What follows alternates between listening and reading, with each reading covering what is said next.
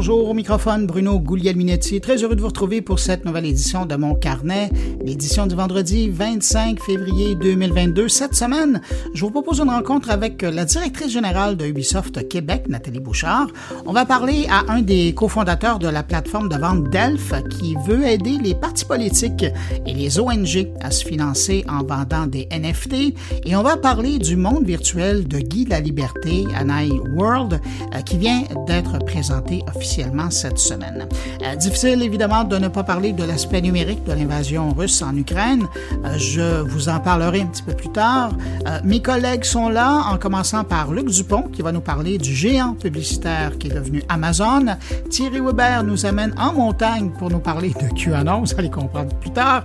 Stéphane Ricoul nous parle d'Internet comme arme de guerre. Jean-François Poulain rencontre une auteure qui s'intéresse à l'impact du contenu sur l'expérience de l'utilisateur. Alors voilà pour le contenu de cette édition de mon carnet. Euh, mais juste avant, avant de passer euh, à la suite de cette édition, je voudrais saluer cinq auditeurs de mon carnet. Cette semaine, salutations toutes particulières à Valérie Xavier Lantz, Mathieu Chantelois, Stéphanie Rivier, Pierre Denis et Kim Auclair. À vous cinq, merci pour votre écoute. Et puis merci à vous que je n'ai pas nommé, mais qui m'accueillez en ce moment. Entre vos deux oreilles, je vous souhaite à vous et à ceux que j'ai nommés, évidemment, une bonne écoute.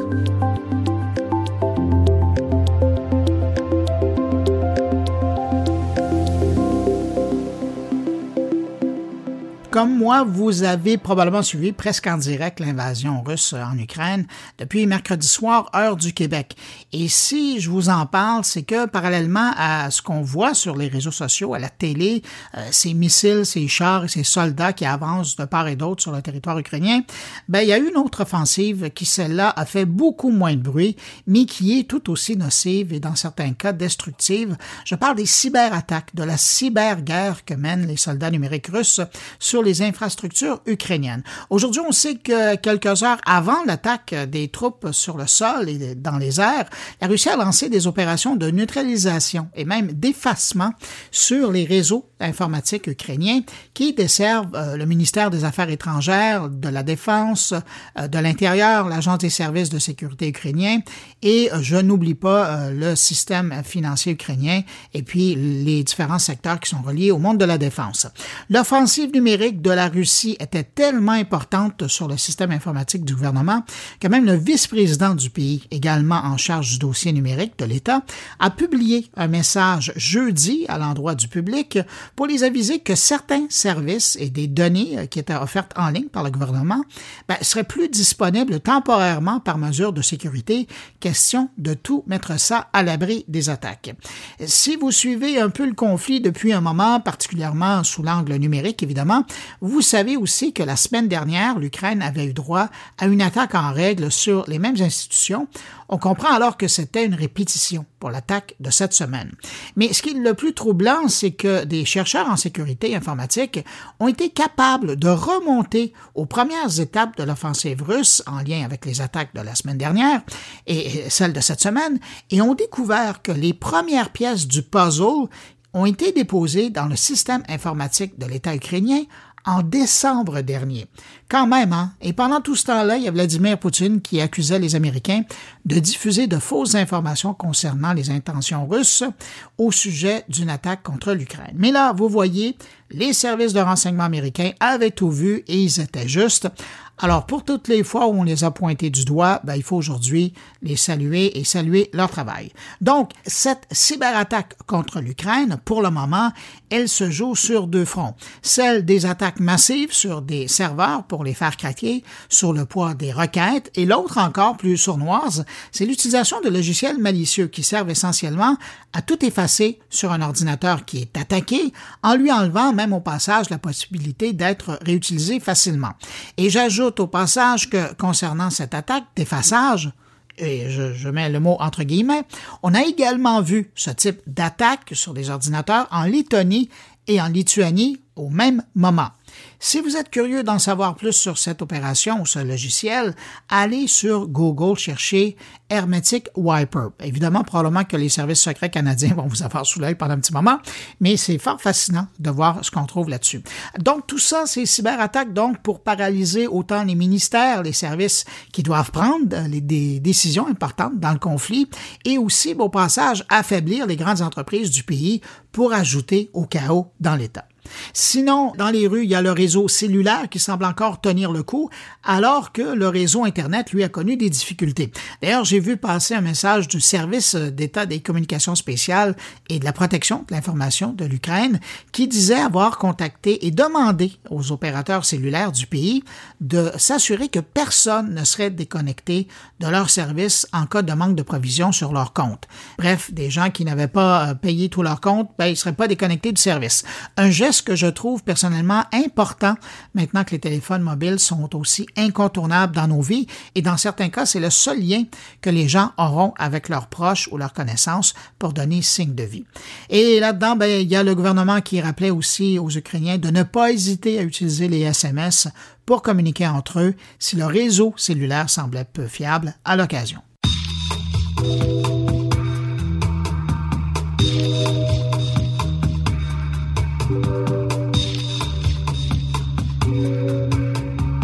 Bon, allez, je vous ramène par chez nous à Québec depuis un an maintenant.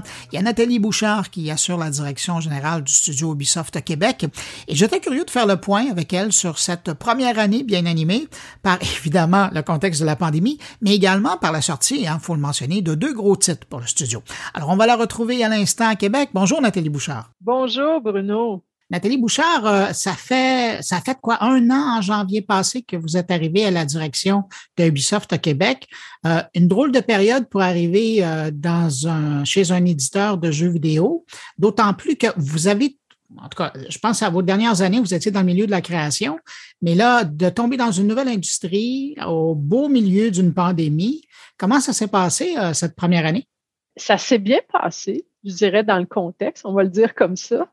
Euh, mais tu sais, je pense que je, suis quelqu'un qui est capable de voir les avantages euh, et les inconvénients, mais surtout les avantages de toute situation. Fait que c'est ça, ça a été une, belle année, une année de transition aussi pour moi. Un nouveau rôle, nouvelle industrie, nouvelle organisation, nouvelle équipe.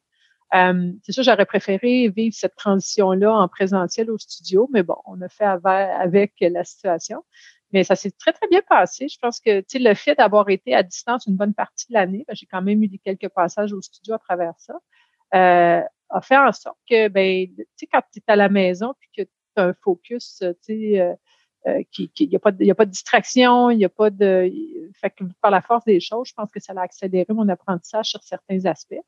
Mais c'est certain que, tu sais, d'un point de vue social, tu sais, parce que je crois beaucoup en aussi la partie interaction et relation, tu sais, dans mon travail, ben, je peux pas, je peux pas faire autrement dire que ça a quand même euh, eu un impact. J'ai très, très hâte qu'on revienne un peu tout le monde euh, ensemble. ça sent bien, tranquillement, pas vite. Donc, c'est ça. Vous êtes arrivé il y avait un gros jeu qui venait de sortir du studio de Québec. Pendant l'année, il y a un autre gros jeu qui est sorti.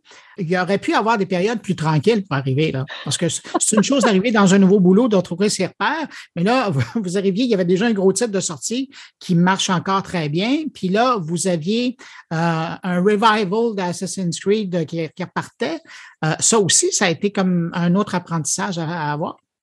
À fait. Ben, tu sais, je, pense que je ne sais pas s'il y a des bons moments pour arriver dans les organisations. Tu sais, euh, ultimement, moi, en fait, si, si, vous me demandez plus ma perspective, je pense que je suis arrivée à un bon moment un moment, effectivement, où ce que, ben, premièrement, le studio va super bien dans le sens qu'on a des projets. Et ça, ben, c'est ce qui, c'est ce qui nourrit l'équipe. Hein? Je veux dire, les gens sont là parce qu'à la fin de la journée, ce qu'ils veulent faire, c'est les meilleurs jeux vidéo. Fait que je pense qu'on leur offre cette opportunité-là. ça, c'est la très, très bonne nouvelle. Hum, puis, tu sais, comme vous dites, à quelque part, c'est qu'on s'est bien positionné dans notre écosystème. Chez Ubisoft aussi, au cours des, ça fait quand même, on est dans notre 17e année, tu sais, à Québec. Euh, fait que, on voit vraiment là, que le, la maturité du studio est là. Fait qu'on est, on est vraiment, je pense qu'on a plein de beaux projets euh, devant nous, puis euh, c'est très, très le fun. Et en parallèle à ça, ben, tout ce qu'on ce qui se vit actuellement dans les organisations, parce qu'Ubisoft n'est pas, c'est pas exclusif à Ubisoft, ben, je veux dire, on est dans une transformation assez exceptionnelle de ce qui se passe sur notre marché du travail. Fait que je trouve que j'arrivais à un très, très bon moment parce que moi, j'aime que ça bouge. J'adore aussi ce côté-là transformationnel de nos organisations. je pense que, ouais, c'est un bon levier. J'arrive là, puis mettons qu'il y, y, a du travail à faire, mais l'énergie est là. Fait que la passion est là, l'engagement est là. Je pense que c'est un beau cadeau que j'ai comme gestionnaire d'arriver aussi à cette période. Ah, vous parlez que c'est un bon moment d'arriver dans une organisation. Vous, votre bagage, si je ne me trompe pas, je vais de mémoire, mais vous êtes vous avez toute une formation et un, vécu de gestionnaire. Hein. Vous êtes une vraie gestionnaire. Vous n'êtes pas quelqu'un qui, a grimpé dans l'industrie du jeu, puis un jour, pouf, trouvé directrice générale. Ben, c'est justement, quand on arrive dans une période aussi importante, on arrive dans un studio qui va bien, euh, mm-hmm. mais qu'on arrive dans une période où les repères au niveau de, la façon de travailler sont en train de changer. Euh, il y a une nouvelle réalité. Moi, je me souviens d'un slogan, je pense que c'était la vie chez Ubisoft. Ben là, la vie, la vie chez Ubisoft, c'était une chose, mais aujourd'hui, la vie chez Ubisoft, euh, ça ressemble à quoi? Ben, la vie chez Ubisoft, c'est une vie en transition. Euh, c'est, assez, assez, assez particulier parce que moi, je trouve que c'est tout un privilège. Ben, encore une fois, on parle d'Ubisoft, mais je pense que toutes les organisations au Québec et ailleurs dans le monde vivent cette transition-là. Mais tu sais, depuis deux ans, on, a vraiment on s'est adapté à, cette situation-là de la COVID qui nous a amené, dans le fond, une sorte d'opportunité de revisiter la façon dont on interagit ensemble, la façon même dont on produit nos jeux. On n'a pas eu le choix de s'adapter. Donc, on voit vraiment qu'on a cette capacité-là à se remettre en question puis à, adapter nos façons de faire.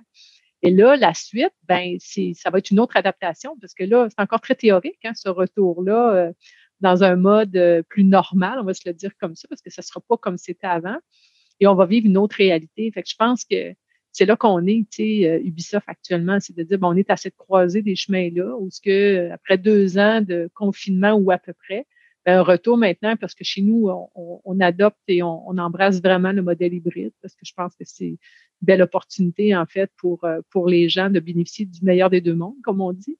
Euh, maintenant, ben, ça va être de vivre ça. Je pense que c'est ça qui nous attend, là, tous comme, comme groupe, comme communauté chez Ubi, de dire ben, comment ça va se passer? je pense que on rentre là-dedans, euh, en fait, bien préparé, mais sûrement avec beaucoup d'expérimentation. On n'aura pas le choix. C'est encore très théorique pour le moment. Je regardais dans les informations qui étaient disponibles, puis je voyais des employés de chez vous qui étaient pas mal contents parce que maintenant, c'est ça, vous, vous alliez même accepter le 100% euh, à la maison, là, euh, pas évidemment quand les tâches sont, compatibles avec ça.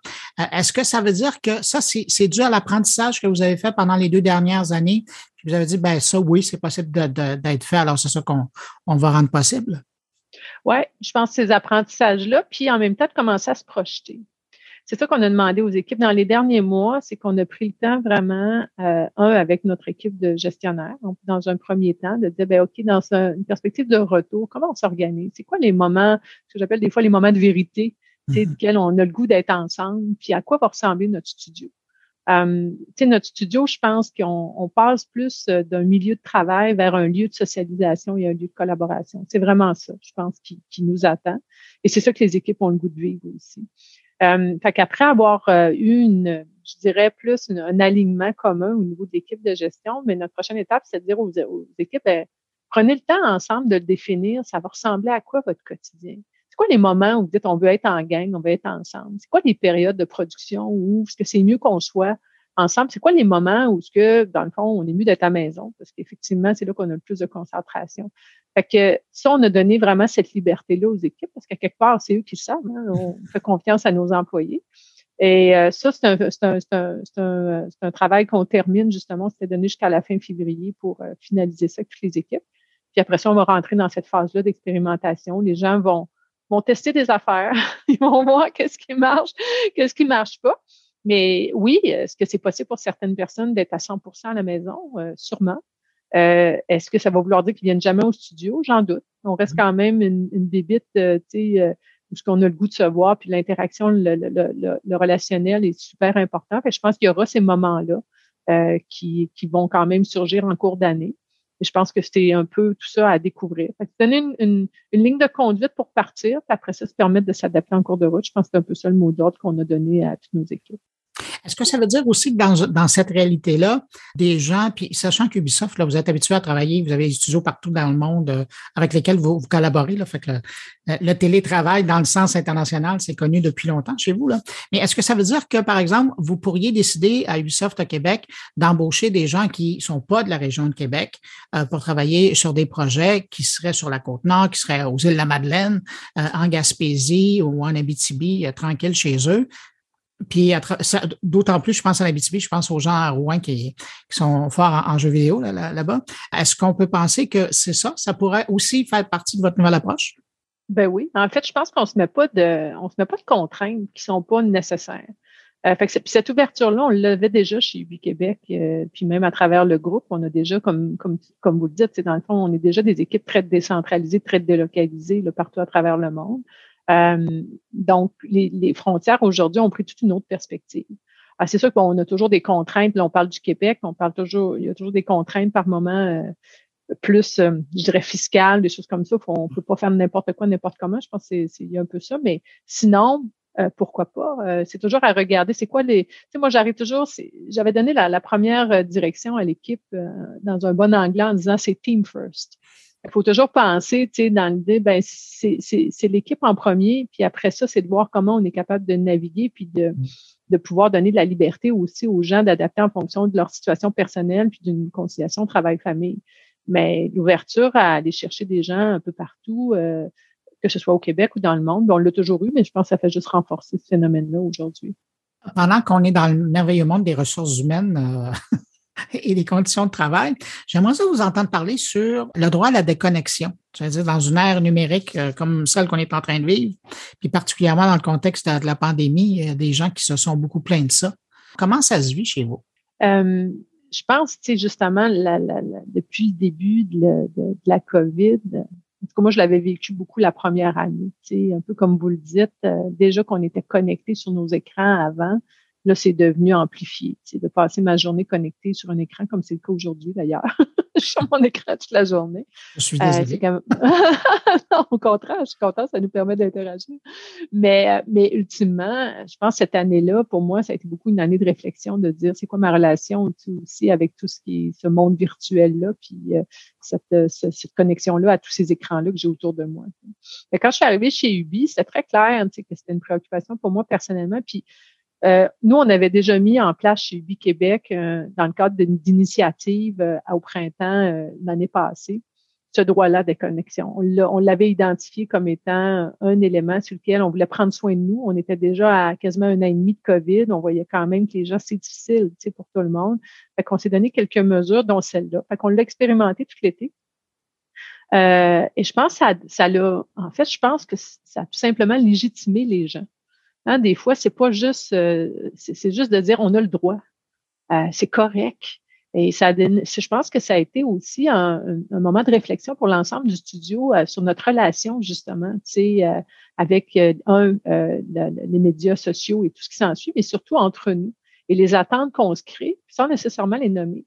Alors, si moi, comme directrice générale, j'envoie des courriels le samedi midi à, à mes gens, ben c'est sûr que les gens s'attendent que peut-être à tort ou à raison, que je m'attends à ce qu'ils travaillent la fin de semaine. Alors, est-ce que c'est obligatoire ce que j'envoie le samedi midi? Ben, fait que moi, ça me tente de travailler le samedi midi, c'est correct, tu sais.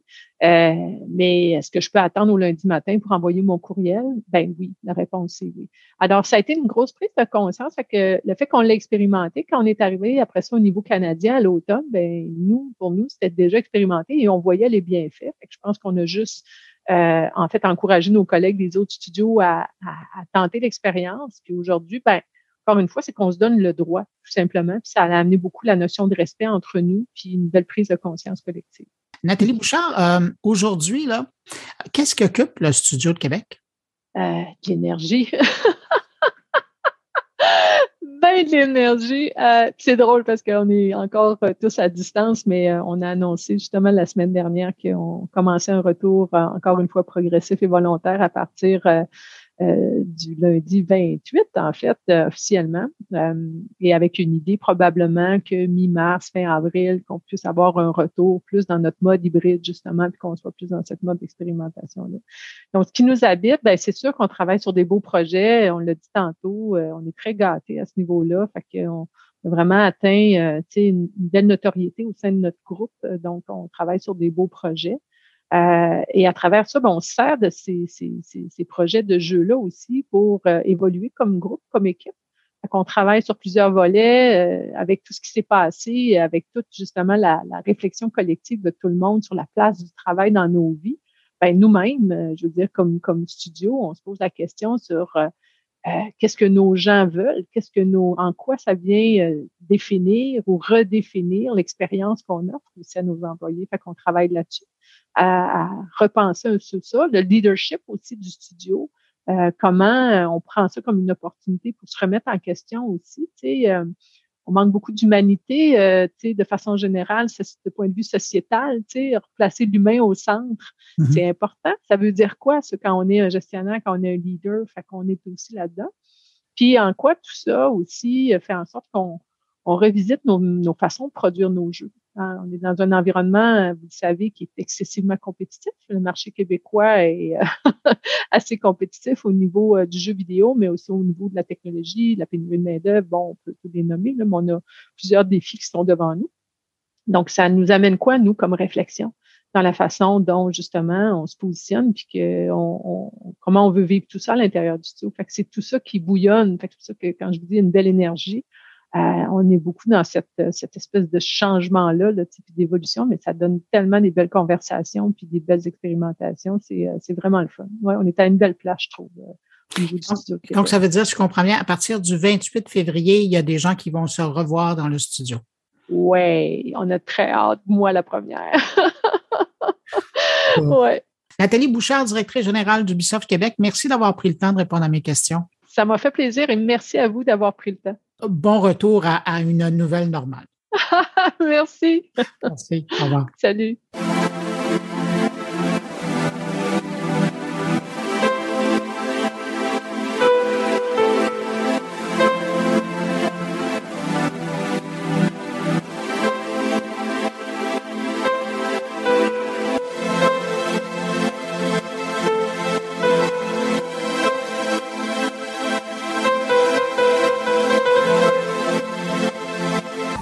On se retourne maintenant du côté de New York où on va aller rejoindre mon prochain invité qui est cofondateur de la plateforme de vente de NFT Delph. Une plateforme, la première en Europe parce qu'elle est d'abord lancée là-bas, qui veut donc aider les partis politiques et les ONG à trouver une nouvelle source de financement par le biais de la vente de NFT. Pour en savoir plus sur cette nouvelle plateforme, on va retrouver mon invité à l'instant. Bonjour Simon Pastor. Bonjour. Simon, euh, j'ai euh, présenté de façon euh, très abrégée Delph, mais si je vous demandais de nous présenter Delph, qu'est-ce que c'est? je dirais que c'est tout simplement une plateforme qui permet de soutenir une cause, donc qu'elle soit politique ou caritative, via l'achat de NFT.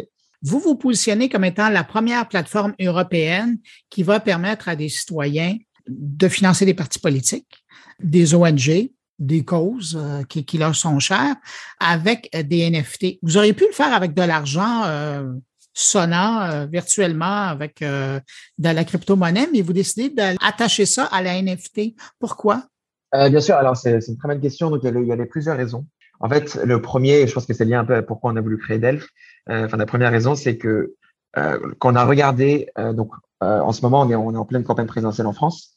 Euh, et, euh, en, enfin, étant très intéressé par la politique, donc je, je suis ça d'assez près. Et euh, notamment en étant sur un des sites de campagne, euh, j'étais en train de regarder donc les programmes et les différentes pages sur le site. Et j'ai remarqué donc, du coup que ce site, mais comme tous les sites de la campagne présidentielle française, ont un lien pour faire un don. et donc on peut cliquer sur ce lien et on fait un don entre 20, 50, 100 euros. Euh, l'avantage du don, bah, c'est que tout le monde, euh, tout le monde a l'habitude d'en faire, et l'avantage notamment, c'est que la somme versée par un individu euh, est la même que la somme reçue par le parti ou l'ONG, etc. L'autre avantage du don en France, en tout cas, c'est que il est déductible fiscalement. donc, si je paie un peu sur le revenu, je peux réduire, enfin, je peux déduire 66% de ce que j'ai donné donc en impôt. Et donc, ça veut dire qu'on peut donner plus que ce qu'on donne en réalité. Le désavantage, par contre, du don, c'est que bah, une fois que j'ai donné, il se passe pas grand chose. Euh, une fois que je donne, notamment un parti politique, on va peut-être me rajouter automatiquement à l'organisateur et euh, je recevrai euh, des emails euh, tous les semaines, tous les jours, tous les mois, euh, écrits par les, les, équipes de campagne, qui me demanderont peut-être même de faire d'autres dons pour soutenir la campagne. D'un autre côté, quand on regardait des autres des alternatives pour soutenir financièrement un peu une, une campagne, il y a le, les boutiques, donc le merchandising, donc l'achat de produits dérivés, donc un t-shirt de Jean-Luc Mélenchon, euh, une casquette d'Emmanuel Macron, etc. Ça, déjà, c'est plus rare. Euh, il y a seulement, je pense, un tiers ou la moitié des campagnes qui en ont. Euh, parce que déjà, et c'est surtout les gros partis qui en ont. Les petits partis peuvent pas se permettre de produire, ça coûterait, ça coûterait trop cher. alors là, il y a un avantage, c'est que bah, on achète ça et on a quelque chose un peu de tangible, de physique, de concret derrière. le désavantage aussi, c'est que bon, bah, on achète ça à 5 euros. Au final, il y a que 2 euros, par exemple, qui vont au parti parce que bah, il y a quand même un coût de production, etc. pour euh, pour ces t-shirts, pour ces casquettes et autres. Et nous, on s'est dit, bon, bah, est-ce qu'il n'y a pas donc, quelque chose d'autre qu'on pourrait faire? Et donc, c'est pour ça qu'on s'est dit, euh, le NFT, c'est assez intéressant parce qu'il y a cette idée un peu du don où on soutient euh, financièrement, enfin, on soutient une, une cause, donc dans, dans ce, ce cas-ci, un parti politique. Mais il y a aussi cette idée qu'on a quelque chose derrière. on a, du coup, cette, cette œuvre, cette image faite de l'artiste. et on peut même un peu penser au-delà. En fait, on peut se dire que ce, ce NFT, peut devenir un peu, euh, donc dans le cadre de la politique, un, notre carte de parti 2.0. De la même manière qu'aujourd'hui, moi, je donne, enfin, je, pas à titre personnel, mais de, la même manière que je pourrais euh, donner 5 euh, euros par, par an aux républicains pour avoir la carte des républicains, et ben là, je peux en gros soutenir. Et en fait, ce NFT devient ma carte de parti virtuelle et il me donne un peu accès à cette communauté. Et donc, l'idée, c'est que ensuite, on pourrait imaginer que je suis pas un simple donateur, mais je suis en fait un contributeur. et en fait, je, je suis vraiment un élément euh, un peu de ce parti. Euh, dans, le, dans le cadre des NFT qu'on va sortir par exemple avec Gaspard Koenig, euh, on commence avec des NFT thématiques. donc ça va être le revenu universel, la légalisation du cannabis, le droit du vivant et la dernière qui est la simplicité, qui est un peu le, le, thème majeur de sa campagne. L'idée, c'est que si j'achète un NFT revenu universel, je montre aussi que ce qui m'intéresse dans le programme du candidat, c'est ce point-là. Euh, et par exemple, je peux soutenir un candidat pour le revenu universel, mais pas pour le droit du vivant ou la légalisation du cannabis, etc. Donc déjà aussi, ça peut un peu permettre de personnaliser un peu la raison pour laquelle on soutient un candidat. Et on peut imaginer ensuite que du coup, je rejoins une communauté euh, qui a acheté ce même NFT de revenu universel. Et en fait, du coup, je suis pas juste euh, un donateur parmi les mille donateurs qui soutiennent Gaspard Koenig pour, enfin voilà, pour différentes raisons. ici, je suis un donateur, donc qui est même peut-être un contributeur pour le revenu universel. On peut imaginer qu'ensuite, euh, du coup, l'équipe de Gaspard Koenig me contacte pour voir un peu, pour tester euh, différentes propositions par rapport au universel.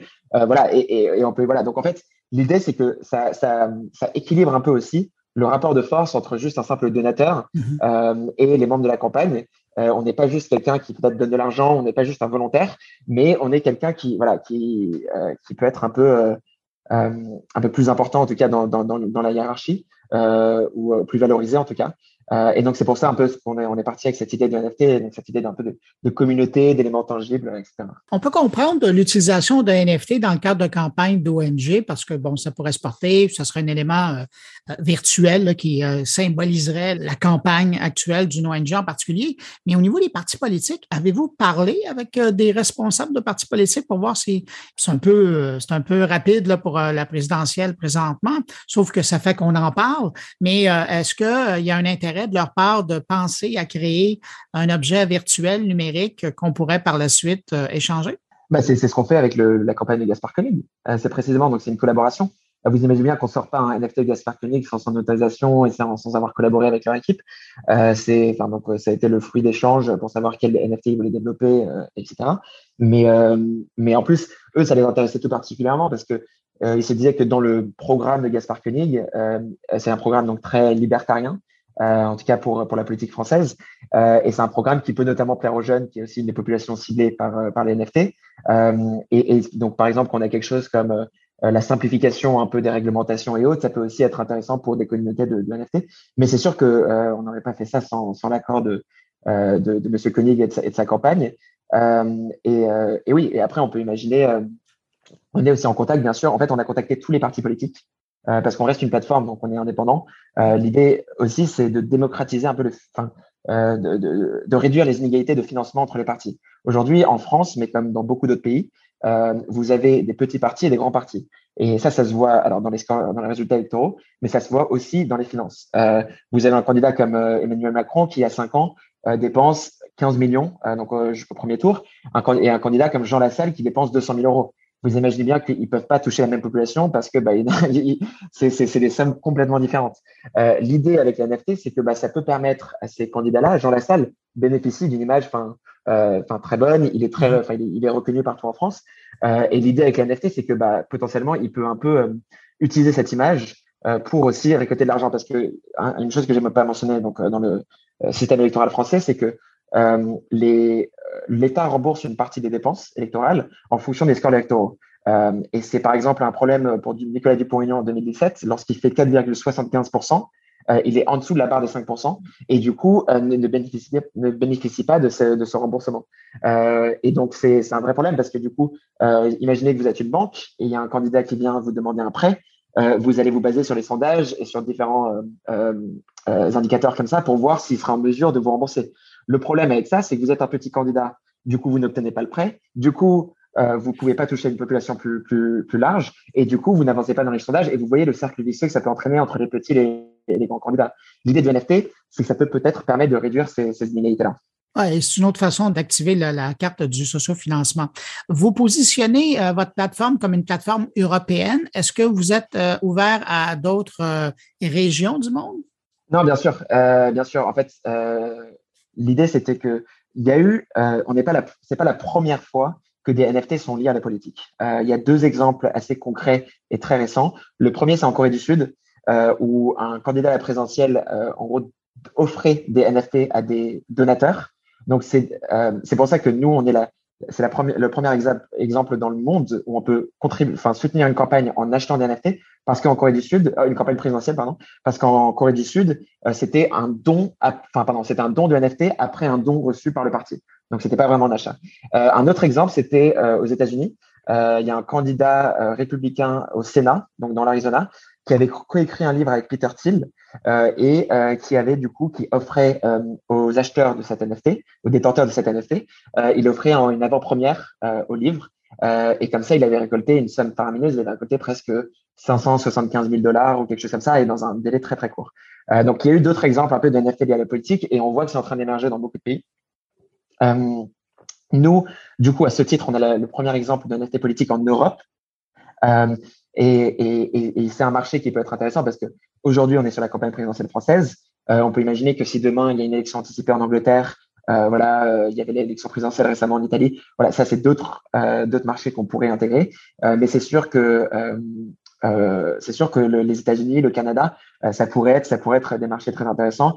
Euh, les États-Unis, notamment, sont le plus, enfin, je pense, les États-Unis avec l'Inde sont, enfin, font partie des plus grosses démocraties mondiales et les États-Unis notamment euh, sont là où aussi il y a énormément, énormément d'enjeux financiers. Euh, donc, vous pouvez imaginer que ça pourrait intéresser des partis démocrates comme républicains. Est-ce que vous avez en place une mécanique de suivi? Par exemple, je ne sais pas, il y a un Mélenchon ou un Zemmour qui décide de faire affaire avec votre plateforme. Euh, mm-hmm. Il vend des, euh, des NFT euh, par le biais où les gens peuvent acheter, financer sa campagne par le biais de votre plateforme. Et puis après, ils les revendent. Est-ce que ça sera possible pour les, les, vendeurs initiaux de toucher un pourcentage de ce qui sera revendu? Ou est-ce que ça s'arrête à la seule première transaction? Alors donc pour ce qui est donc euh, de la donc, de la plateforme, euh, pour le moment en tout cas, euh, il n'y a pas par exemple donc des artist fees ou des choses comme ça, donc des, des fees qui sont sur la revente. ça pourrait être intégré dans le futur. Une chose en tout cas qui sera sûre, c'est que le, ça ne devrait pas être intégré pour le parti. la raison étant que le financement des campagnes électorales est très réglementé en France, donc le financement, l'achat de produits dérivés, etc. et que légalement, et en termes de, pour des questions de traçabilité et autres, ça serait très compliqué de voir, enfin, que, le parti perçoive euh, une partie des revenus euh, euh, de la revente d'un NFT. donc voilà, en fait, l'idée, c'est que le parti il touche au moment de la, vente initiale. Et comme ça, ça permet de simplifier tout le process et d'assurer davantage de traçabilité. D'accord. Ma dernière question, Simon, c'est un bon moment, en tout cas en France, pour parler de cette plateforme-là, parce que justement, il y a les présidentielles. Alors, ça attire l'attention des journalistes hein, dans une plateforme qui, qui permet d'aider au financement des, des, partis, peu importe qui ils sont. Mais de l'autre côté, euh, la NFT passe un sacré mauvais moment avec euh, les histoires cette semaine. Là. Et je me demandais comment on arrive à convaincre euh, autant d'un côté les ONG, les partis, euh, que de l'autre côté les consommateurs, les citoyens, embarqués dans une telle opération dans un contexte où euh, depuis quelques semaines. Autant il y a un intérêt pour les NFT, mais autant euh, elles ont mauvaise presse. Ou là, là. non, non, c'est sûr. Euh, et, c'est sûr que cette question de crédibilité, elle est essentielle. Et c'est pour ça qu'en fait, on a voulu développer notre propre plateforme et pas simplement être un espèce d'intermédiaire qui pourrait donc faire ses, ses, drops sur OpenSea ou d'autres plateformes comme ça. En fait, on veut que notre plateforme inspire la confiance. Et, euh, et c'est pour ça qu'on collabore avec les parties. C'est pour ça qu'en fait, euh, n'importe qui ne peut pas simplement faire une collection sur notre plateforme. Euh, nous, on collabore avec la plateforme, on vérifie leur identité. Et, et donc, en fait, c'est très limité euh, les collections qui, qui, seront présentes sur la plateforme, mais c'est aussi pour euh, pour enfin pour garantir la crédibilité de la plateforme et la, enfin et garantir l'authenticité des collections qu'on qu'on sortira. Euh, donc, euh, donc voilà, c'est pour ça qu'on collabore ici avec des partis politiques, parce que les partis politiques restent une institution assez reconnue euh, dans, dans, un futur proche. Donc, on, on, sera amené à collaborer avec des ONG grandes ou petites. donc ça, ça nous aidera aussi pour ces questions de, de, de crédibilité et de visibilité. on sera aussi amené à, travailler avec des artistes connus. donc voilà, mais en fait, l'idée, c'est vraiment effectivement le, le, NFT est un marché assez fascinant, mais aussi, comme tout marché, bah, qui peut être assez intéressant et, et qui est bah, donc décentralisé, donc peu régulé, etc., euh, il peut y avoir des problèmes de scam et autres. Et c'est pour ça que bah, nous, on veut être enfin, impeccable là-dessus. Euh, et donc, on, on, filtre et on collabore enfin, vraiment avec, euh, avec quelques parties, avec quelques ONG pour garantir que bah, euh, tout se passe pour le mieux et que Delph devienne euh, un nom crédible et reconnu sur, enfin, dans, le, dans le marché des, des NFT en Europe comme, comme, comme à l'international. Simon Pastor, cofondateur de la startup Delph, euh, plateforme de NFT. Merci d'avoir pris le temps de répondre à mes questions. Ben, merci beaucoup. Euh, merci beaucoup. C'était, euh, j'ai beaucoup apprécié cet échange. Allez, au revoir. Au revoir.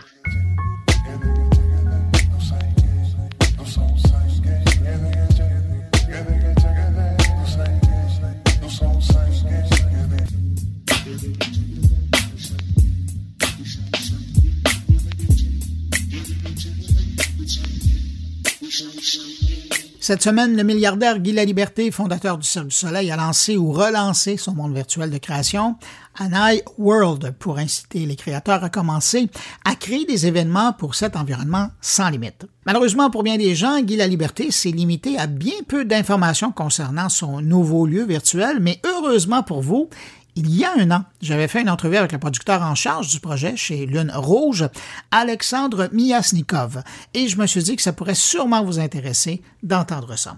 Je vous replace dans la situation d'entrevue. Il y a un an, cette semaine-ci, Microsoft lançait sa plateforme Mesh, une plateforme dédiée à la réalité virtuelle, plateforme que les gens de Lune Rouge ont utilisée pour créer Anile World. Alors voilà ma rencontre avec le producteur du monde virtuel de Guy la Liberté, Alexandre Miasnikov.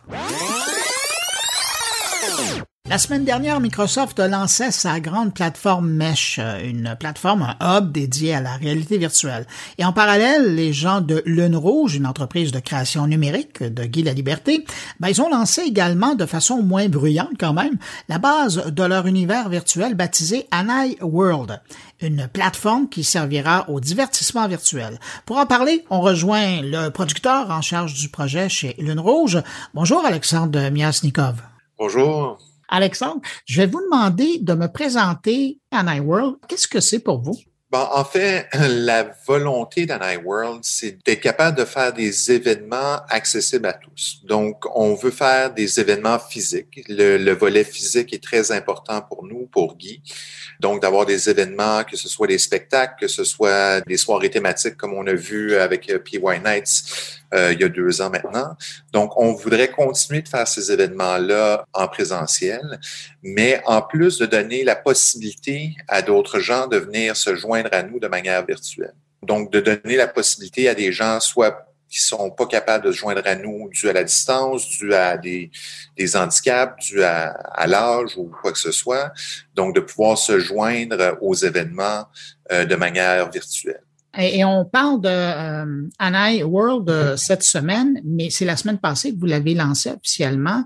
Euh, et la semaine passée, c'était le grand lancement de Mesh. Tout le monde parlait de Mesh de Microsoft. Puis vous, parallèlement, vous avez lancé euh, Anai World. Là, ce qui vous intéresse pour le moment, vous, c'est vraiment le côté divertissement. Absolument. C'est sûr que on, on, reste une compagnie de divertissement. Notre fondateur, c'est Guy La Liberté. Euh, on n'ira pas dans la techno, on n'ira pas euh, vers quelque chose qui est de la techno. On veut demeurer dans le divertissement, dans ce qu'on sait faire. Euh, ça fait deux fois que vous mentionnez euh, Guy La Liberté et euh, quand je regardais le lancement, j'avais l'impression que Guy La Liberté le voit cette plateforme-là, ce monde-là comme un leg Absolument. C'est intéressant de voir où ce qui est rendu euh, dans, dans, sa carrière, dans sa vie. C'est que lui, il a fondé ça du soleil, qui a été un succès, qu'il n'a plus besoin d'introduction aujourd'hui. Mais donc, lui, il veut justement, c'est quoi son legs? Il est vraiment rendu là. Et puis, c'était de donner une plateforme à des artistes euh, pour pouvoir créer du contenu, pour pouvoir faire ces événements-là. Donc, c'est c'est ça, c'est de, de, une espèce de démocratisation, si on veut, des, des, événements. Donc, de donner la chance à des gens qui n'auraient pas cette, euh, cette occasion-là. Quand je regardais le, le lancement de Annie World, évidemment, moi, je le regardais sur un écran. Je l'ai regardé en reprise sur YouTube.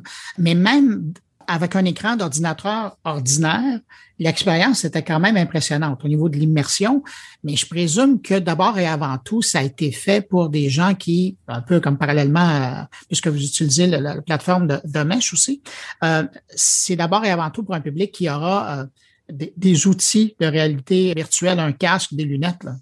Absolument. Ben, tu sais, la, la prémisse et que dans cinq ans, dans sept ans, dans dix ans, la réalité augmentée va être aussi déployée que les iPhones aujourd'hui. Donc, la, la, prémisse que Microsoft prend, c'est de dire nos téléphones intelligents vont être en partie remplacés par, par de, la réalité augmentée ou ce qu'ils appellent le mixed reality. Donc, euh, un mix entre réalité augmentée et réalité virtuelle. Donc oui, c'est sûr qu'on s'en va vers cette direction-là. C'est c'est euh, la volonté, c'est de travailler euh, avec cette technologie-là pour être prête à la à cette vague-là euh, qui va arriver. De ce que je comprends, c'est plus une question de temps.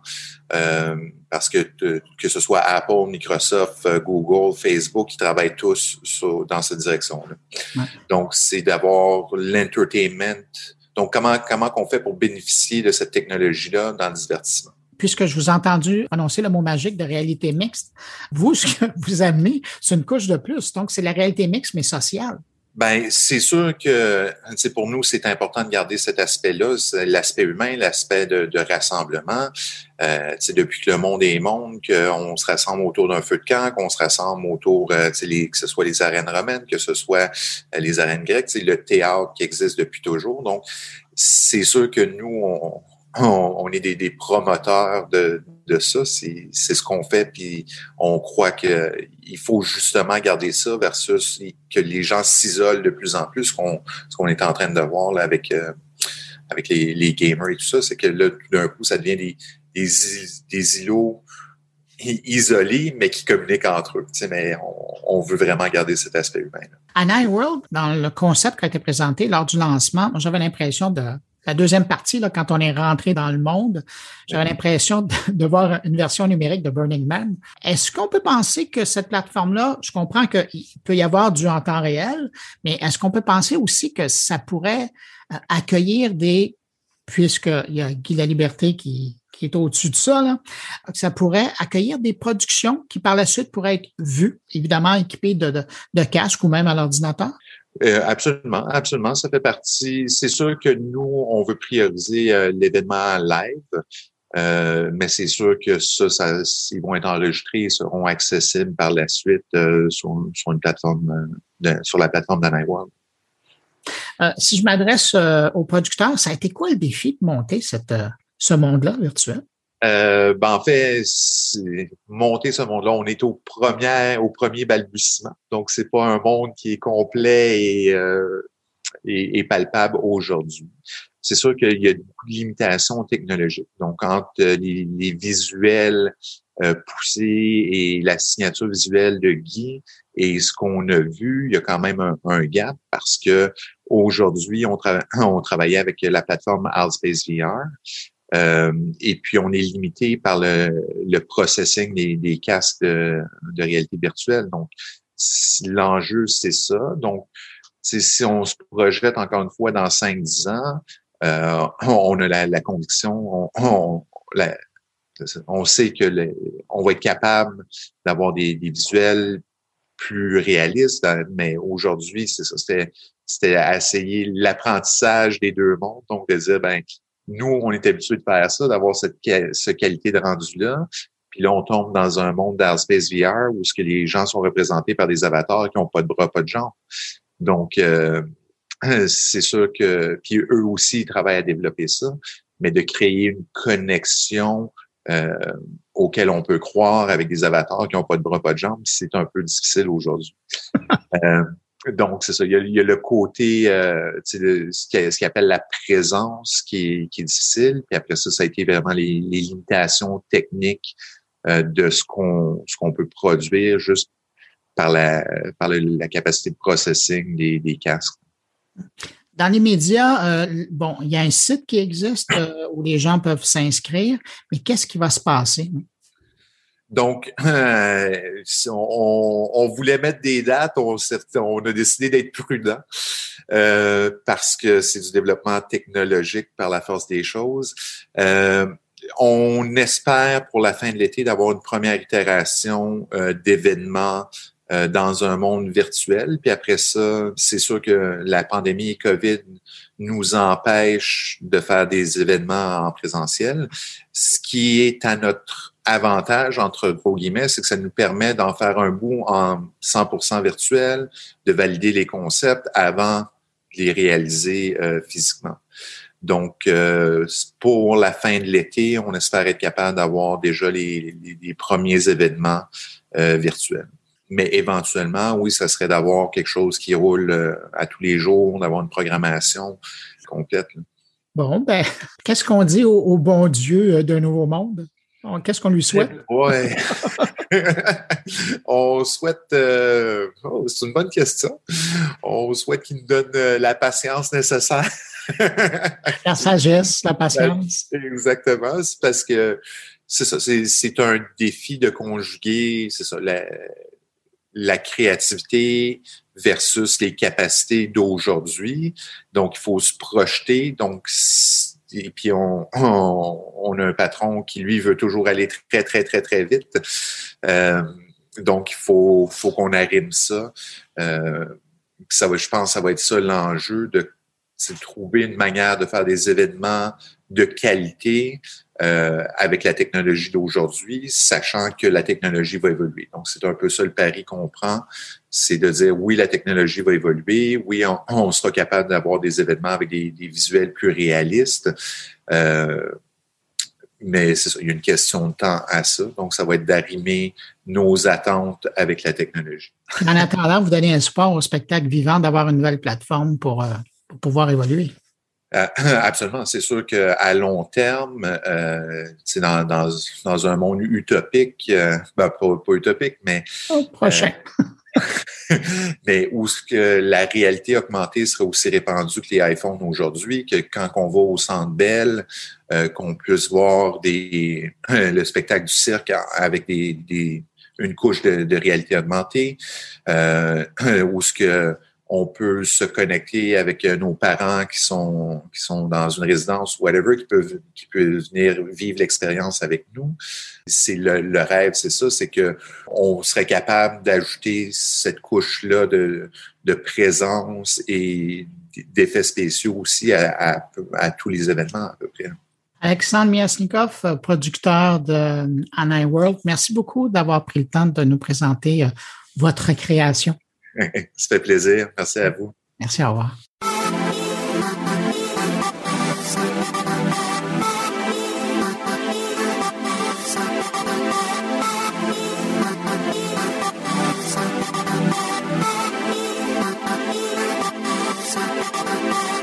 On apprenait récemment par le magazine Ad Age que Amazon était devenu le plus gros annonceur de la planète. Un constat qui a inspiré mon collègue Luc Dupont cette semaine. Alors cette semaine, je vous parle d'Amazon, non pas le géant du commerce en ligne ou de l'info euh, nuagique, le cloud comme on l'appelle communément, mais Amazon, le géant de la publicité. Mine de rien, on apprenait qu'en 2021, Amazon était devenu le troisième joueur d'importance dans le domaine de la publicité en ligne, derrière Google à 200 milliards de dollars et Meta Facebook à 110 milliards de dollars. Dans le cas d'Amazon, 31 milliards de dollars. Une somme euh, remarquable dans les circonstances si on tient compte de, cette activité-là qui est, somme toute, relativement récente euh, du côté euh, d'Amazon. Jeff Bezos avait déjà déclaré en 2009 que la publicité, c'est le prix à payer lorsque vous avez des produits ou des services ordinaires. Or, visiblement, il s'est aperçu que la publicité pouvait être également très payante. Une observation qu'il a probablement fait de première main. Je rappelle que Jeff Bezos a investi dans les premiers temps du côté de Google et que déjà en 2005, il avait initié la publicité sur le site d'Amazon.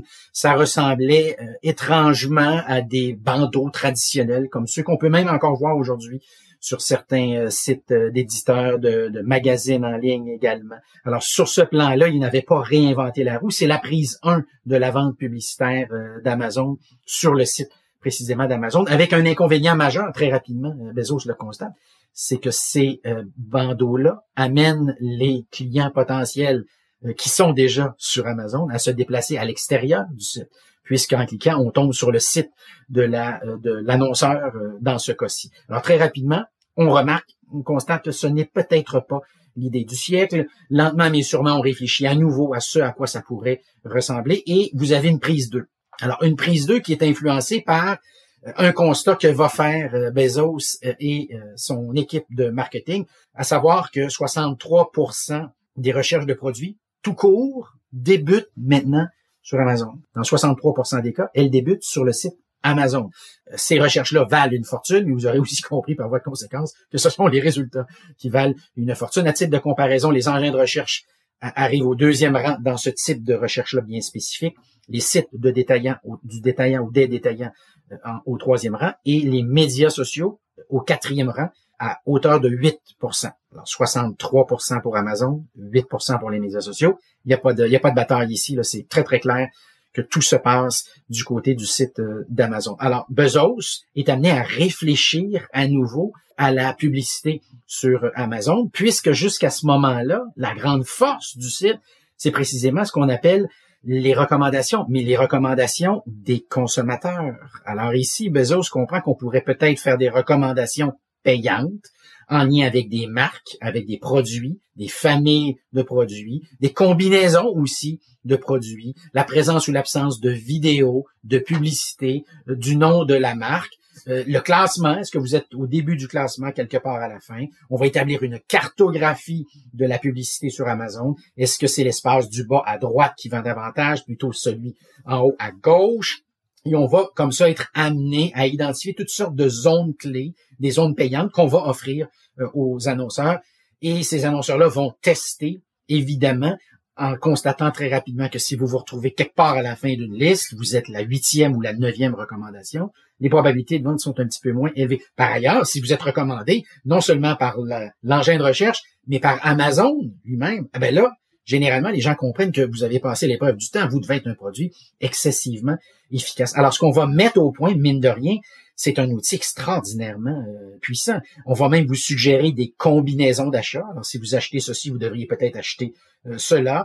Souvent, les résultats de recherche sur Amazon parfois vous en avez trois, parfois vous en avez jusqu'à sept de ces résultats-là, sont, sont de la publicité qui a été achetée, qui prend différentes formes, encore une fois, je le précise. Ce sont des recommandations, des recommandations d'Amazon, des classements, plutôt en haut, plutôt en bas du classement, euh, des vidéos disponibles ou pas, le nom de la marque, euh, la recherche, la pub aussi. Alors, il y a, il toute une, comme ça, il y a un kyriel d'outils publicitaires pour vendre soudainement son produit sur, euh, sur Amazon. Et ça, ben, Bezos, Bezos, ce, ce constat-là, il va le faire comment?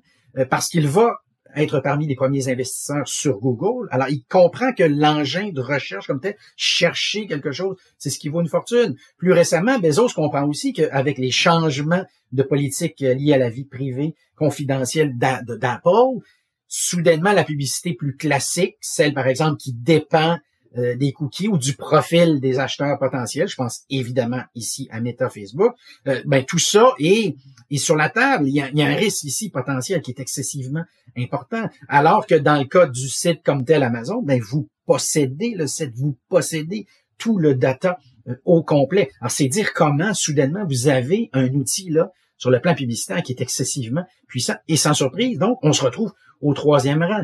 Euh, et puisque je puisque je parlais d'absence de, surprise, ben euh, il faut pas s'étonner non plus que très récemment, Walmart, qui a vu ce que faisait euh, Amazon, a décidé de commencer à vendre également de la publicité. D'autant plus que à l'interne du côté d'Amazon, ce qu'on constate, c'est que la marge de profit de la vente de publicité, elle atteindrait, selon certains, jusqu'à 70% Donc, c'est un produit excessivement rentable, si bien que certains pensent que le produit le plus rentable sur Amazon actuellement, c'est pas vendre des produits un par un et les envoyer par la poste à l'intérieur de, de, de, de 24 heures. Ce serait peut-être, probablement plutôt, la vente de publicité, devant d'ailleurs le cloud, l'info nuagique que domine, je le rappelle, Amazon. Si bien que, ben, on a mis au point depuis une couple d'années du côté de Jeff Bezos et de toute son équipe, euh, évidemment, une formidable machine à imprimer euh, des dollars, une machine qui est appelée à redéfinir complètement ce qu'on appelait jusqu'à tout récemment de la publicité en ligne.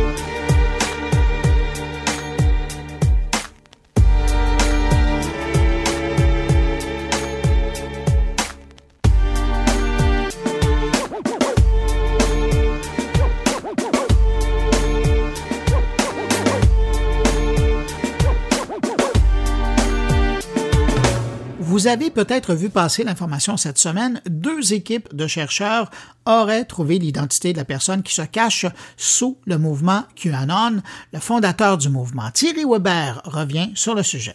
Bonjour Bruno, bonjour les auditeurs de mon carnet. Peut-être connaissez-vous la belle station de ski de Verbier. Verbier est sans doute la station la plus connue du plus grand domaine skiable entièrement en Suisse, les quatre vallées avec ses 410 km de pistes.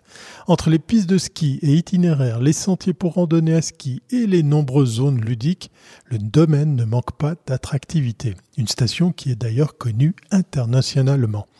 Mais ce n'est pas pour vous parler de ce beau village de montagne que j'enregistre cette chronique. Non, Verbier, c'est aussi le siège de la start-up suisse Orphanalytics qui s'est fait remarquer jusqu'aux États-Unis et sur la une du New York Times pour une enquête des plus passionnantes. Une enquête menée justement conjointement avec le titre américain et la start-up suisse sur les origines du mouvement QAnon. Claude Alain Rotten, le directeur d'Orphanalytics, explique au micro de TV Canal 9 comment ils s'y sont pris pour identifier les auteurs de ce mouvement au travers de tous les documents écrits trouvés sur la toile. Ah, il y a un auteur qui apparaît au début, qui s'occupe d'ailleurs de la, des premières publications de QAnon, qui s'appelle Paul Ferber. C'est un Sud-Africain extrémiste. Et il a fonctionné comme journaliste pour des revues spécialisées euh, d'informatique, etc. Donc, euh, c'est quelqu'un qui sait écrire.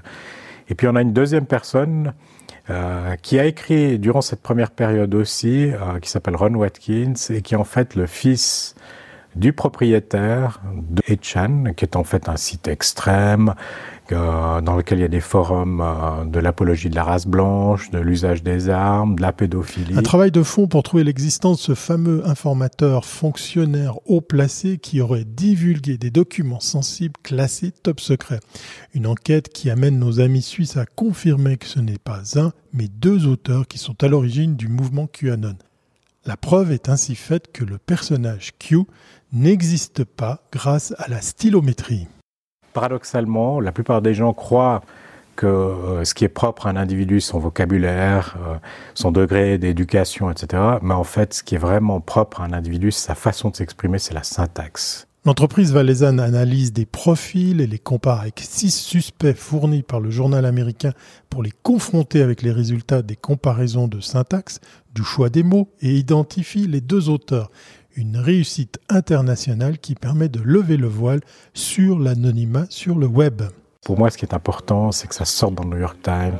Ça donne tout d'un coup un coup de phare monstrueux sur la technologie qui peut être faite. Ça envoie un message très clair vis-à-vis des gens qui veulent faire du harcèlement, euh, qui se cachent derrière un anonymat et qui pensent qu'ils vont rester impunis comme ça. On leur dit, écoutez, vous avez envie de, jouer, euh, disons, aux malveillants dans la cour de récréation. Nous, on a tout simplement les moyens de, disons, de, vous repérer pour vous mettre devant vos responsabilités. Remettre de l'ordre sur la toile suite au malheureux événement au Capitole et son assaut, c'était un des buts de la start-up basée à Verbier. Sa méthode, la stylométrie, promet de nouveaux dénouements et enquêtes à venir dans le monde entier. Cette méthode confirme ici la fin de l'anonymat sur la toile. Allez, portez-vous bien et à très bientôt si c'est pas avant.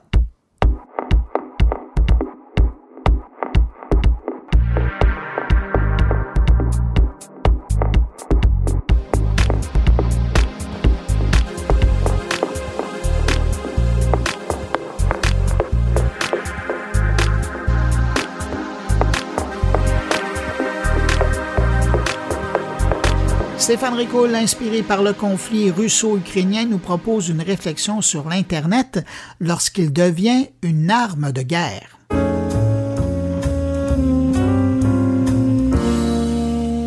La Russie, l'Ukraine, le Kazakhstan, les pays du continent africain. Couper, rendre instable ou détourner l'accès à Internet permet aujourd'hui de mieux contrôler les mouvements de protestation, de faire fluctuer une économie de faciliter un coup d'État, voire d'influencer les élections. En août 2021, j'écrivais un article portant sur le RUNET, le réseau Internet interne testé par la Russie depuis 2019, visant à la protéger des menaces extérieures, lui permettant aussi de bloquer l'accès à des contenus interdits en Russie et ralentir la vitesse des sites web d'entreprises individuelles. Mais surtout, lui permettant de se couper de l'Internet mondial, chose qu'elle aurait faite au sus du monde entier entre les 15 juin et 15 juillet 2021. Du côté du Kazakhstan, la coupure à l'Internet mondial aura réussi à contrôler une partie de l'économie, notamment celle liée aux crypto-monnaies en bloquant 13% des capacités mondiales de minage, ce qui me faisait dire que ce pays devenait une cible économique 2.0.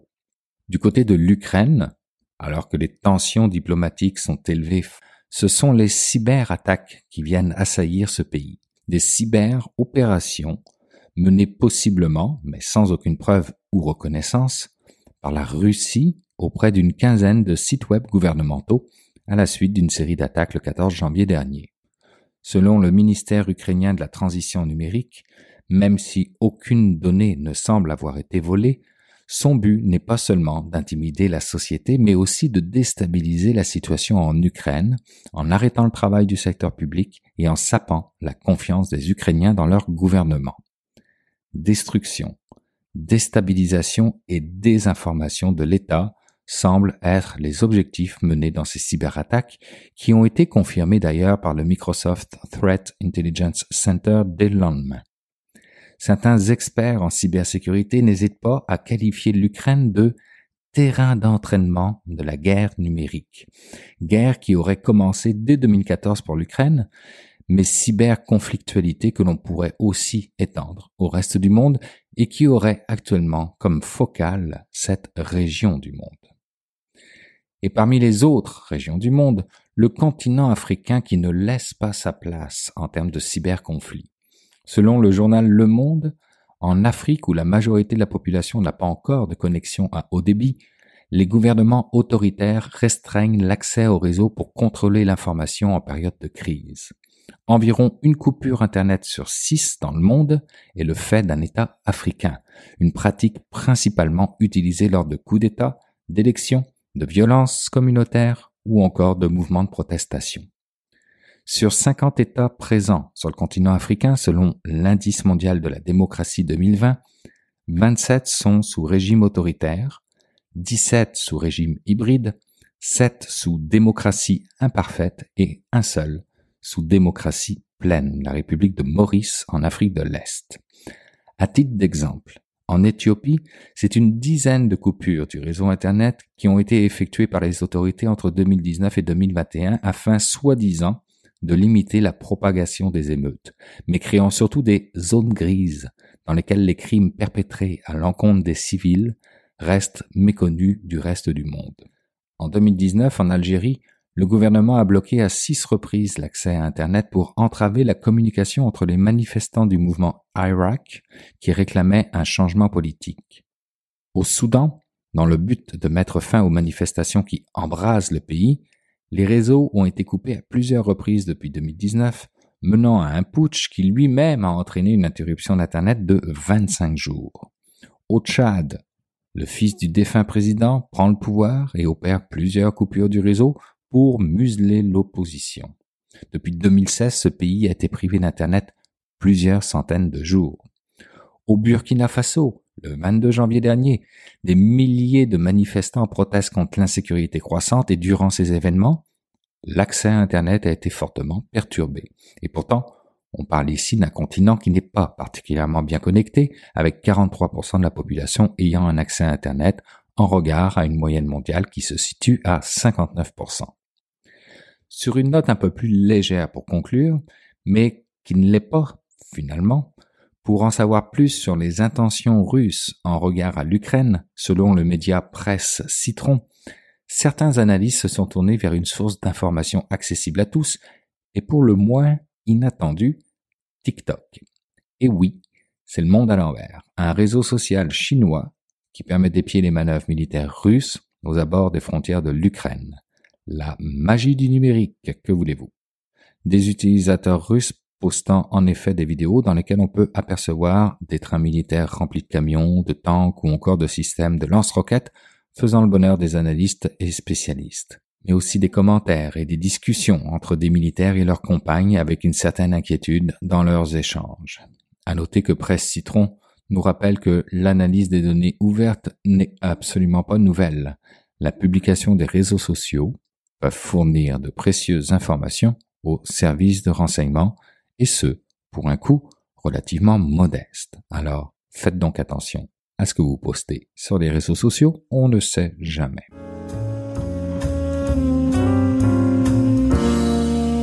C'est maintenant le temps d'aller rejoindre mon ami Jean-François Poulain pour parler UX. Bonjour Jean-François. Bonjour Bruno. Jean-François, aujourd'hui, on parle, euh, grâce à une rencontre que tu as faite avec une, une auteure, du contenu versus l'expérience. En fait, c'est pas versus, justement, c'est c'est l'objectif de Gladys Diandoki qu'on a déjà rencontré il y a plus d'un an. Euh, et, justement, elle a écrit un livre qui s'appelle Quand le contenu transforme l'expérience, qui est paru euh, tout récemment, le 6 janvier 2022. Et depuis, euh, on se connaît, donc on a, on a jasé, j'ai suivi l'évolution de son livre dans la dernière année. C'est une, une longue, une longue écriture et c'est très intéressant parce qu'effectivement, le UX Writing, c'est quand même quelque chose qu'on entend parler depuis plus récemment que le UX Design. Donc, c'est tout un corps de métier qui est en train de se connecter avec les méthodologies dont on parle ici depuis euh, plusieurs années, les tests utilisateurs, les ateliers de design thinking et tout ça, qui permettent de créer un contenu qui est vraiment en lien avec ce que l'organisation veut, si on, veut. Ça donne un ton aussi beaucoup. Et, ça se répercute, on le voit, quand, on voit des applications comme Discord ou bien même l'application qu'on utilise présentement qui s'appelle Riverside, qui est vraiment bonne et où on voit une attention aux détails jusque dans les messages d'erreur. C'est dans le message d'erreur, et d'ailleurs elle a un chapitre entier sur le message d'erreur, qui est vraiment une, expression de l'attention qu'on peut mettre aux détails du contenu. Quand tu vois que le message, c'est pas un numéro, un truc incompréhensible qui vient du monde de la, technicité, mais qui est vraiment quelque chose qui dit, hey, j'ai compris que tu es en train de faire telle chose, je vais faire une telle action en conséquence, et ça t'informe, ça te tient au courant. Et ça, c'est une belle, belle, belle attention aux détails. Donc, c'est de ça que nous parle Gladys euh, dans, dans, l'entrevue que j'ai fait avec elle cette semaine. Bon. Et avant d'aller euh, écouter l'entrevue, je veux absolument souligner le fait que, euh, puis j'aimerais ça que tu en parles, tu as décidé de partager des entrevues en format, des entrevues que tu nous présentes dans le cadre de mon carnet, mais des entrevues en format plus long pour les gens qui veulent vraiment en profiter de tes rencontres. Oui, ben, je vais le faire de plus en plus. Et c'était la première avec Célia qu'on a eu comme entrevue dernièrement. Et Célia nous parlait donc de l'éthique, dans le jeu vidéo, et elle nous parlait également de son livre qui est net publié. Donc, mais c'était une belle conversation et pour moi, c'est toujours déchirant d'en couper une partie euh, pour faire le 13 minutes qu'on a ensemble dans mon carnet. Et, j'en ai donc gardé, je crois que j'ai pas loin de 30 minutes avec Célia. C'est vraiment une belle conversation qu'on a eue. Donc, j'en ai gardé la totalité et nos auditeurs peuvent le retrouver sur UXPod .ca. Donc, uxpod.ca qui est le site où je vais répertorier ces entrevues plus longues. Puis, euh, ben, j'attends de vos nouvelles, tout le monde, pour ceux qui vont les écouter. Si vous aimez ça, n'hésitez pas à m'écrire. Ben, merci pour cette générosité que tu nous proposes chaque semaine de rencontrer des gens qui, s'intéressent justement, justement à l'expérience des utilisateurs, puis de partager comme ça des versions longues. C'est très apprécié. On est comme gourmand de tes rencontres. Jean-François, merci beaucoup bonne semaine et on va à l'instant écouter ton entrevue. Salut. Merci Bruno. Bye. Euh, j'ai écrit ce livre à un moment donné où il n'y en avait pas. Ou en tout cas, il y en avait un euh, qui, qui est sorti euh, juste après, mais, mais il n'y avait pas de livre. Et euh, en fait, moi, je me retrouvais, comme beaucoup de gens, à, à, lire les livres en anglais, à essayer de comprendre au maximum ce que quel était mon métier.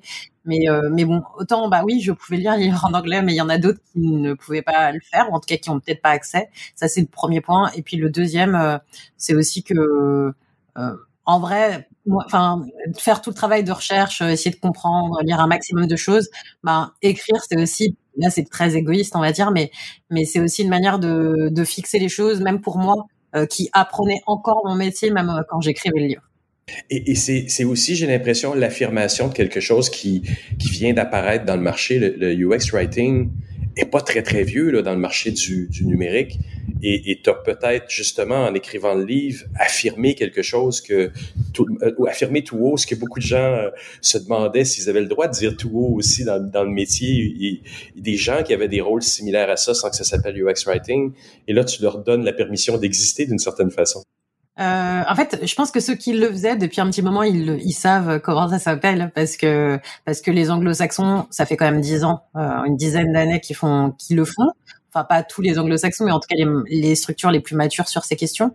Euh, mais c'est vrai que ben ici, euh, pour avoir fait quelques entretiens avec des personnes euh, qui ont débuté même en France et qui disaient euh, quand euh, quand j'ai commencé, ben en fait je, je me rendais pas compte, je venais de la localisation ou je venais de tel parcours et, je travaillais dans le produit et, ça me passionnait, mais je savais pas qu'il y avait un nom. Donc oui, j'ai pu aussi suivre en, écrivant le livre le process d'autres personnes qui sont arrivées bien avant moi, même dans les pays francophones, francophones, et qui ont fait ces parcours et qui ont compris euh, euh, quel était le travail moi. C'est vrai que quand je suis arrivée, le terme existait déjà, en tout cas UX writing, content design, c'est un, un peu plus récent, en tout cas euh, euh dans mon vocabulaire à moi, mais euh, mais l'UX writing c'était déjà là quand en tout cas je suis arrivée et et j'ai pu suivre, en tout cas, c'était intéressant même de voir les Français ou les Anglo-Saxons, quel a été leur parcours.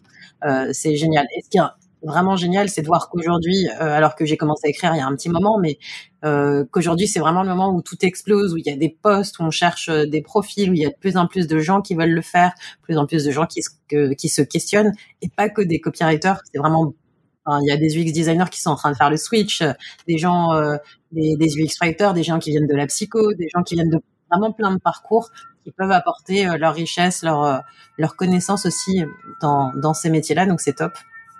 Enfin, en tout cas, c'est vraiment hyper appréciable de voir euh, euh, comment tout a bougé en si peu de temps chez nous. Donc, euh, je parle aussi Kevin, n'est-ce pas et, et, et, donc, c'est à ces gens-là que le, le livre s'adresse. Est-ce est que tu crois que le, le, le gestionnaire d'équipe, ça pourrait l'intéresser aussi? J'espère que oui, parce que c'est un peu là où on change les choses à quelque part. en tout cas, moi, je peux parler de ce que je vois et des messages que je reçois. Euh, c'est vraiment à tous les niveaux. Euh, en fait, la question de qu'est-ce que l'UX writing, tout le monde se la pose. C'est pas juste euh, parce que tu le fais ou parce que tu as envie de le faire. C'est aussi parce que tu dois structurer une équipe, essayer de comprendre à quoi ça sert, etc. Et, et on le voit, enfin, sur nos clubhouse ou, ou là dans les messages que j'ai, j'ai des gens qui sont des leads ou des aides ou des VP euh, qui bah, qui se questionnent sur ok à quoi ça sert concrètement? Qu'est-ce que ça va m'apporter? Euh, comment je dois structurer les choses? Quel est le process? Comment j'intègre ces talents etc euh, je vois des gens qui viennent me poser des questions plus en, en conseil aussi euh, pour savoir euh, euh, comment ça marche quelle méthode comment revoir le process. Donc c'est non aujourd'hui c'est pas c'est pas juste une question de tu veux faire ce métier donc tu le lis. C'est vraiment vraiment l'enjeu aujourd'hui il est pour toute notre industrie, en tout cas toutes les équipes produits, et je pense aussi aux devs, euh, parce qu'on travaille beaucoup avec les devs, on travaille beaucoup avec euh, le légal, on va travailler avec plein de métiers, avec le marketing. Donc on a tout intérêt à démocratiser euh, nos métiers et à ce qu'un maximum de personnes comprennent ce qu'on fait. Donc voilà, mais mais concrètement, c'est vrai. Aujourd'hui, ça se limite pas. Je veux faire ce métier, donc je lis. C'est aussi qu'est-ce que ce métier a à m'apporter, qu'est-ce qu'il a apporté à mon produit, et donc pourquoi, enfin comment c'est censé marcher quand ça marche bien? Ben justement, parlons-en. Comment c'est supposé marcher? Dans le meilleur des mondes, dans le, dans le département UX idéal ou le département de design de produits idéal, où tu positionnes justement le, le UX writing? Je me doute de la réponse, mais je veux te la poser. Comment, mm-hmm. où, où, doit, où doit être positionné UX writing? Sinon, on sait, il est souvent, s'il s'appelle copywriting, il est souvent à la fin. Ouais, euh, mais c'est pour ça qu'on peut-être aussi c'est pour ça qu'il y a aussi tous ces enjeux sur les noms. Mais au-delà de ça, où, où est-ce qu'on est en train, où est-ce qu'on doit se positionner? On doit se positionner euh, dès le début. Et en fait, il n'y a pas, euh, normalement, il n'y a pas de propriété sur les écrans. Les écrans, c'est les écrans des, des personnes qui utilisent le produit. Euh, et en fait, nous, on est, on est censé arriver au début et appliquer les mêmes méthodes, euh, en tout cas les mêmes process que les UX designers ou product designers. La différence, c'est que euh, notre expertise fait qu'on n'a pas euh, le même regard sur l'expérience et on va appliquer euh, d'autres d'autres touches, d'autres compétences. Euh, si je prends bah, pendant pendant un brief, euh, bah, je vais pas forcément poser les questions, les mêmes questions, parce que moi je vais vraiment penser à ok, mais quels sont les messages que je dois passer? Peut-être avec quel interlocuteur il va falloir que je parle? Ouais, qui va m'apporter les informations, etc. Donc moi je vais pas forcément aller chercher exactement les mêmes choses, mais c'est ce qui est intéressant quand on prend des briefs, c'est que on se rend compte qu'on n'a pas les mêmes univers. Euh, et puis finalement en phase de recherche, euh, plein de ça peut être pas mal de choses. Enfin, on peut faire de la recherche utilisateur classique, sauf que moi je peux rajouter des questions qui vont être plus euh, euh, qui vont plus avoir attrait au modèle mental de la personne. Euh, aussi écouter le, des, des, questions linguistiques, comment la personne s'exprime, comment elle parle, quels sont les mots qu'elle utilise, etc. Parce que peut-être qu'on les a déjà, mais peut-être qu'il y a des choses qu'il va falloir aller chercher parce que c'est nouveau, parce qu'on on utilise plutôt du jargon, etc. Euh, Enfin, il peut y avoir plein, plein d'enjeux. Euh, mais par exemple, pourquoi je mets telle information plutôt que telle autre? Et si j'ai posé des questions pour comprendre comment la personne réfléchit, quelles informations elle va chercher, qu'est-ce qui a le plus de valeur pour elle, etc. Ben, en fait, je peux justifier de pourquoi j'ai pris ça et pourquoi ça, c'est à tel endroit euh, plutôt que telle information qui avait l'air mineure sur un panel, en tout cas d'utilisateurs. Donc, il y a, y a plein, plein, plein de choses qu'on peut aller chercher. Euh, on peut faire des choix de terminologie, on peut faire, euh, enfin vraiment énormément, euh, énormément d'éléments. Et même, je suis sûre qu'aujourd'hui, ce qui est dans le livre et ce qu'on a trouvé aujourd'hui est minime par rapport à tout ce qu'on peut faire. Mais donc voilà, mais la frustration, la motivation, le modèle mental, le, les termes, etc. Ben c'est plein de choses euh, qu'on va faire dès le début. Et après, on a tout le process classique, hein, donc euh, recherche, euh, conception. Et ben là, en fait, ça va être, c'est génial de faire du, du pair design, c'est-à-dire travailler ensemble, essayer de concevoir à la fois le parcours, faire en sorte que, parce qu'en fait, ce que je dis, ce que j'ai pas dit juste là, c'est que nous, notre prisme, quand je dis qu'il est différent, c'est qu'en fait, on va créer un dialogue entre le produit et, et les personnes qui l'utilisent. Nous, notre enjeu, c'est ben, du coup, pourquoi je mettais l'information à tel moment et comment je distribuer euh, la parole, etc. Et donc, il y a des ateliers qu'on peut faire. Euh, par exemple, on peut y avoir du jeu de rôle où en fait, euh, on va commencer à se dire ah, naturellement comment, quelle serait la discussion la plus naturelle possible et commencer à mapper ça. Mais il y a plein d'autres méthodes. Et en gros, on va essayer de commencer à travailler la hiérarchie de l'information ensemble puis commencer à poser couche après couche, euh, monter jusqu'au produit, et puis finalement, euh, moi c'est pour ça que je dis euh, les mots et l'UX, l'UX writing, ou en tout cas la partie mots mots, euh, c'est la cerise sur le gâteau. Mais avant ça, j'ai eu la hiérarchie de l'info, et puis j'ai eu plein de choses qui m'ont fait faire des itérations, euh, des fois des, enfin, voilà, c'est vraiment, enfin c'est tout un process. Puis à un moment donné, on va le tester, et donc il y a plein de méthodes de test, et il y en a plein qui sont en train d'être créées. Est-ce que je veux tester la frustration avec mes messages d'erreur Est-ce que je veux tester euh, euh, des émotions? Est-ce que je veux tester juste mon parcours? Est-ce que je veux voir si euh, les informations sont bien comprises? Et donc, je vais utiliser le bon panel de tests en fonction de ce que je veux chercher. Et puis après, soit je réitère, soit on est bon. Et, et puis le produit peut sortir. Donc en vrai, euh, si j'arrive à la fin, euh, je peux éventuellement faire de la correction rapide, mais en général, c'est très limité. On a quasiment zéro impact.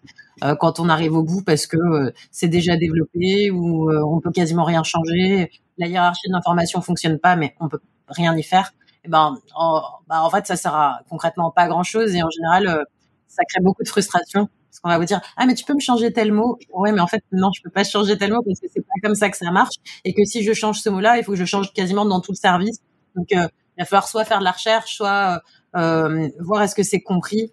Enfin bref, donc il y a vraiment énormément, énormément, énormément de choses. Euh, et plus on a de temps, en tout cas pour le faire, comme comme les autres membres de l'équipe, plus on va aller dans la qualité et l'impact. Et, et, les gens, les gens s'en doutent pas, je crois. Ce que tu viens de dire est important. L'impact qu'un seul mot peut avoir changé à un seul endroit dans un système euh, de 2000 pages, c'est costaud. Ça, change, ça, change, ça peut changer le ton au complet. C'est le même impact qu'on qu'on décrit, nous, dans le design plus visuel. Euh, les impacts, parfois, on peut pas demander un, petit bouton rouge au bout de ligne alors que tout le reste était fait en mauve. J'exagère un ben, peu, mais c'est un peu ça. Là. C'est exactement ça. En fait, là où on va penser dans le design visuel à euh, la taille d'un bouton, euh, la couleur d'un bouton, quel sens a ce bouton, etc., etc. Euh, et ben en fait, nous, on va mettre le sens sur le bouton aussi. Donc c'est pour ça que c'est bien à des moments de travailler ensemble, même en nuit. Mais euh, mais en fait, en fait, on pense le design, notre élément du design, le contenu dans le design, comme un élément systémique. Donc c'est pas juste j'aime pas ce mot, donc je change ce mot. C'est si ce mot est utilisé, il a normalement une raison d'être. Euh, sauf voilà, sauf si c'est du jargon, il faudra aller vers du langage plus euh, utilisateur, utilisatrice. Mais, mais en tout cas, euh, il faut penser le contenu comme un élément systémique, tout comme on va penser la taille du bouton et la couleur. Euh, et les termes qu'on va employer sur un bouton, par exemple, on peut avoir différentes valeurs euh, et dire si c'est telle couleur de bouton, c'est tel sens. Mais on peut aller vers du plus chaud et donc à chaque fois poser une structure qui sera peut-être un tout petit peu différente mais on sait exactement pourquoi. Donc, et c'est pour ça qu'on travaille ensemble. C'est pour ça que c'est du design. C'est que euh, c'est pas les mots et d'un côté, euh, c'est pas d'un côté le contenu et d'un côté les, éléments visuels. Le design, c'est l'assemblage des deux. Et c'est parce qu'on assemble les deux et qu'on pose une valeur, euh, soit par euh, des couleurs, soit des couleurs et des mots, soit, enfin voilà, on associe le sens à la forme. Ben, c'est ce qui fait qu'en fait, on va créer une expérience qui est beaucoup plus impactante. Et, tu, le, tu le dis bien, c'est un travail collaboratif. L'architecture d'information, les parcours utilisateurs, en théorie, devraient être faits euh, main dans la main, UX writing et, et, et côté visuel, design et, product management. Là. Et d'ailleurs, je, je l'ai mentionné lors d'un clubhouse que vous avez fait dernièrement, que euh, euh, UX lead, quelqu'un qui gère une équipe de UX, pourrait très bien provenir dans le futur de, et même maintenant de quelqu'un qui fait du UX writing. Là. Oui, ben en tout cas on le voit dans chez les Anglo-Saxons. On va parler toujours des marchés matures, hein, mais mais on le voit chez Shopify. Euh, moi, j'en, enfin, euh, un des un, un X-Fighter qui est anglais mais qui avait commencé chez Blablacar, donc en France. Euh, Aujourd'hui, il fait partie des leads et c'est pas lead UX writing, il est lead design euh, chez Shopify. Euh, il y en a, il y en a plein. Enfin, il y en a chez Google, il y en a chez Facebook, il y en a chez Microsoft. Et c'est pas, il n'y a pas de writing où il n'y a pas de content juste euh, des leads UX.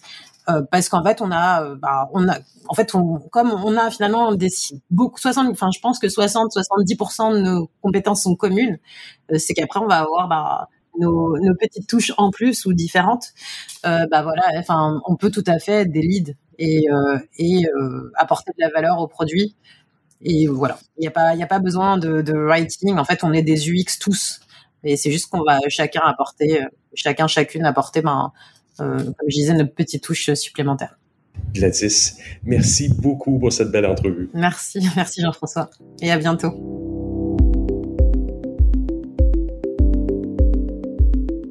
Eh bien voilà, c'est ainsi que se termine cette édition de Mon Carnet. Merci à nos invités.